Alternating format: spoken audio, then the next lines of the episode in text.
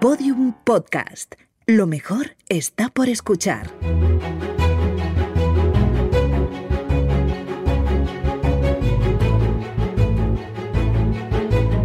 Historia de España para selectividad. Un podcast de Juan Jesús Pleguezuelos.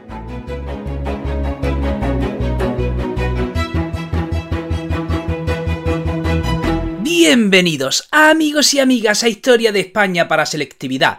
Mi nombre es Juan Jesús Pleguezuelo, soy profesor de Historia de Instituto y doy una calurosa bienvenida a todos esos estudiantes de segundo de bachillerato que están ansiosos por escuchar este nuevo episodio, están hambrientos de conocimiento, están deseosos de saber qué les vamos a contar hoy. Antes de empezar con el programa, recordarte que este episodio lo puedes escuchar desde la aplicación de Podium Podcast, en la que vas a tener acceso a un montón de podcasts de muchísima calidad. También decirte que ya tiene a tu disposición los apuntes que acompañan a este podcast. Ya tenemos el libro publicado para que episodio a episodio que vayas escuchando tengas su, eh, los apuntes en papel para que puedas estudiar.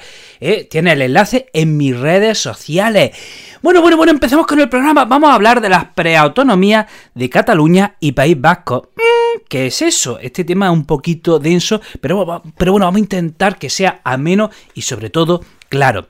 Vamos a recordar, vámonos a la Segunda República, 14 de abril de 1931 se proclama la Segunda República. Recuerden, recuerden, 12 de abril del, 31, elecciones municipales. En las capitales ganan las candidaturas republicanas. En el conjunto de la nación habían ganado las candidaturas monárquicas, pero en las capitales las candidaturas republicanas. Y esto se entendió que, que el pueblo quería un cambio, que el pueblo quería ya una república, de manera que el 14 de abril se proclama la Segunda República. Y ojo, mientras en toda España se proclamaba la Segunda República, atención, en Cataluña, en Cataluña, Francesc Macià, líder de Esquerra Republicana, proclamaba la República Catalana dentro de la Federación Ibérica. Interesante.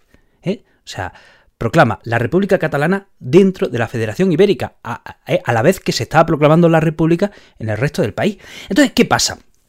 Eh, esa autonomía, eh, perdón, esa, esa proclamación queda en suspensión a cambio de qué? A cambio de que Cataluña tuviese un estatuto de autonomía. Y se elabora ese estatuto de autonomía que se llama el Estatuto de Nuria, que es aprobado en Cortes. Y el 20 de noviembre del 32 se celebran las primeras elecciones eh, autonómicas, las primeras elecciones a la Generalitat. Francesc Macià será el primer presidente de la Generalitat. Francesc Macià es líder de Esquerra Republicana, al que hemos nombrado antes. Bien, llegamos a 1933. ¿Qué pasa en 1933? Que ganan las derechas ¿eh? y hay un gobierno que en principio preside el Partido Radical. Y en medio de ese gobierno de derecha, del bienio de derecha, se produce la Revolución del 34, en octubre del 34, que tiene una gran repercusión en Asturias y en Cataluña. Y atención, ¿qué sucede en Cataluña? Pues lo mismo, lo mismo, lo mismo que había pasado en el 31. Ahora el presidente de la Generalitat, que se llamaba Lluís Companys, proclama, atención, el Estado catalán dentro de la República Federal Española. Ya saben que la revolución del 34 fracasa, de manera que Lluís Companys es detenido y la autonomía de, Cataluña, la Generalitat, queda en suspensión. ¿Eh? Se suprime la Generalitat de Cataluña. Llegamos a febrero del 36. ¿Quiénes ganan las elecciones? El Frente Popular. Vuelve la izquierda al poder y se devuelve la autonomía a Cataluña. ¿eh? Se restablece la Generalitat en Cataluña, febrero del 36. Llega la guerra civil ¿eh? y la, obviamente la, la, Generalitat queda en suspenso, ¿de acuerdo? Porque ha llegado la guerra civil. Vamos a ver el caso del País Vasco. Miren, el PNV acepta la República a cambio de un estatuto de autonomía para el País Vasco. En junio del 31 hay un proyecto de Estatuto de Autonomía para el País Vasco llamado el Estatuto de Estella. Pero ¿qué pasa? Que el gobierno de la República lo paraliza porque es muy confesional. Y, además, este, este proyecto de estatuto incluía no solo Álava, Guipúzcoa y Vizcaya, sino también incluía Navarra. ¿Qué pasa? Bueno, pues que ese proyecto, ese estatuto es paralizado porque es muy confesional y en el año 32 eh, se establece un nuevo proyecto que incluso llega a aprobarse en un plebiscito, pero se paraliza este proyecto de estatuto de autonomía para el País Vasco porque en el 33 ganan la derecha y ese proyecto queda en suspensión. Febrero del 36 gana la izquierda, se vuelve a retomar el proyecto de, de autonomía para el País Vasco, pero ¿cuándo es aprobado? En octubre del 36. En octubre del 36 se aprueba el Estatuto de Autonomía para el País Vasco y el primer presidente de el primer lendakari sería José Antonio Aguirre, y en este estatuto no estaba incluido eh, Navarra, pero vamos, se aprobó en plena guerra civil, o sea que no tuvo efecto. Así que así quedan la autonomía, eh, los estatutos de autonomía del País Vasco y de Cataluña, que llega eh, el de Cataluña, pues queda en suspensión por la guerra civil, ¿de acuerdo? Y el del País Vasco se aprueba en mitad de la guerra civil, pero no llega a tener efectos. Y entonces ya tenemos la dictadura del general Franco. Y Franco muere el 20 de noviembre del 75, ahí empieza la transición.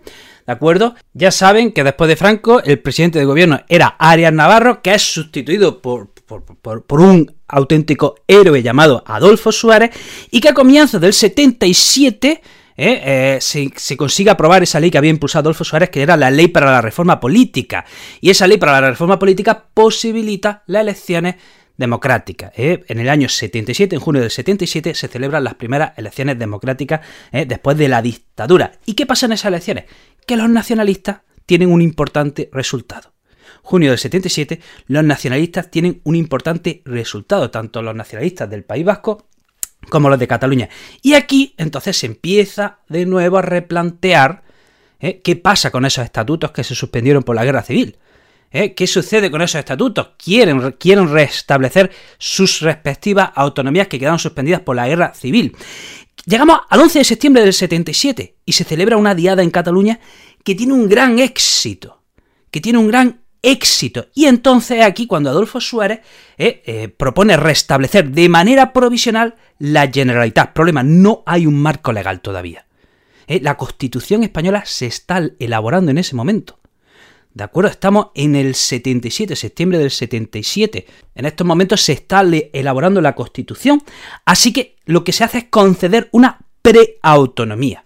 ¿De acuerdo? Se inventa esa figura, que es la preautonomía. Resulta que la Generalitat sí se había mantenido en el exilio. Así que en el 77 se restablece la Generalitat y Tarradellas eh, será, eh, que, había sido el presidente de la Generalitat en el exilio, será el presidente de esa Generalitat, que en principio era una preautonomía, mientras se van negociando eh, el nuevo Estatuto de Autonomía para Cataluña. En el País Vasco, bueno, pues el caso era más complejo. ¿Por qué?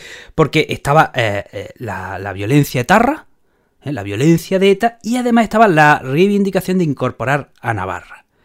¿De acuerdo? Entonces, esto hace que el caso del, del País Vasco sea más difícil y más complejo. En enero del 78 se establece lo que llaman el Consejo General Vasco, presidido por Ramón Rubial y que estaba integrado por partidos nacionalistas vascos. Y ahí se empieza a elaborar se empieza a trabajar en un nuevo estatuto. Se empiezan a considerar incluso algunas reivindicaciones de ETA con la ingenua idea de que ETA abandonaría la violencia, cosa pues que no, que no pasó. ¿De acuerdo? Entonces, ¿qué pasa? Que ambos estatutos, tanto los de Cataluña como los del País Vasco, son aprobados en Cortes y refrendados el 25 de octubre de 1979. En marzo del año siguiente eh, se celebran las primeras elecciones ¿eh? autonómicas tanto en Cataluña como en el País Vasco. ¿Eh? repito, ambos estatutos son aprobados en Cortes, refrendados el 25 de octubre de 79 y al año siguiente son las primeras elecciones autonómicas tanto en País Vasco como en Cataluña. Y a lo largo del 78 se van eh, formando organismos preautonómicos en las distintas regiones de España. Ya está, Tema interesante, ¿verdad? Eh, estudiante de segundo de bachillerato, a que has vibrado con, este tema, con esto de las leyes, a que te encanta, yo lo sé. Bueno, hasta aquí el programa de hoy. Te recuerdo que este episodio lo puedes escuchar desde la aplicación de Podium Podcast. También decirte que puedes adquirir el libro que acompaña a este podcast. ¿De acuerdo? Eh, el enlace lo tienes en mis redes sociales. Soy el profesor inquieto en todas las redes sociales: Facebook, Facebook Instagram. YouTube, TikTok, ahí soy el profesor inquieto y en Twitter soy el profe inquieto. Querido amigo, querida amiga, te mando un pedazo de abrazo y nos vemos en el próximo programa. Todos los episodios y contenidos adicionales en podiumpodcast.com. También puedes escucharnos en nuestros canales de Spotify, iTunes, iBox y Google Podcast y en nuestras aplicaciones disponibles para iOS y Android.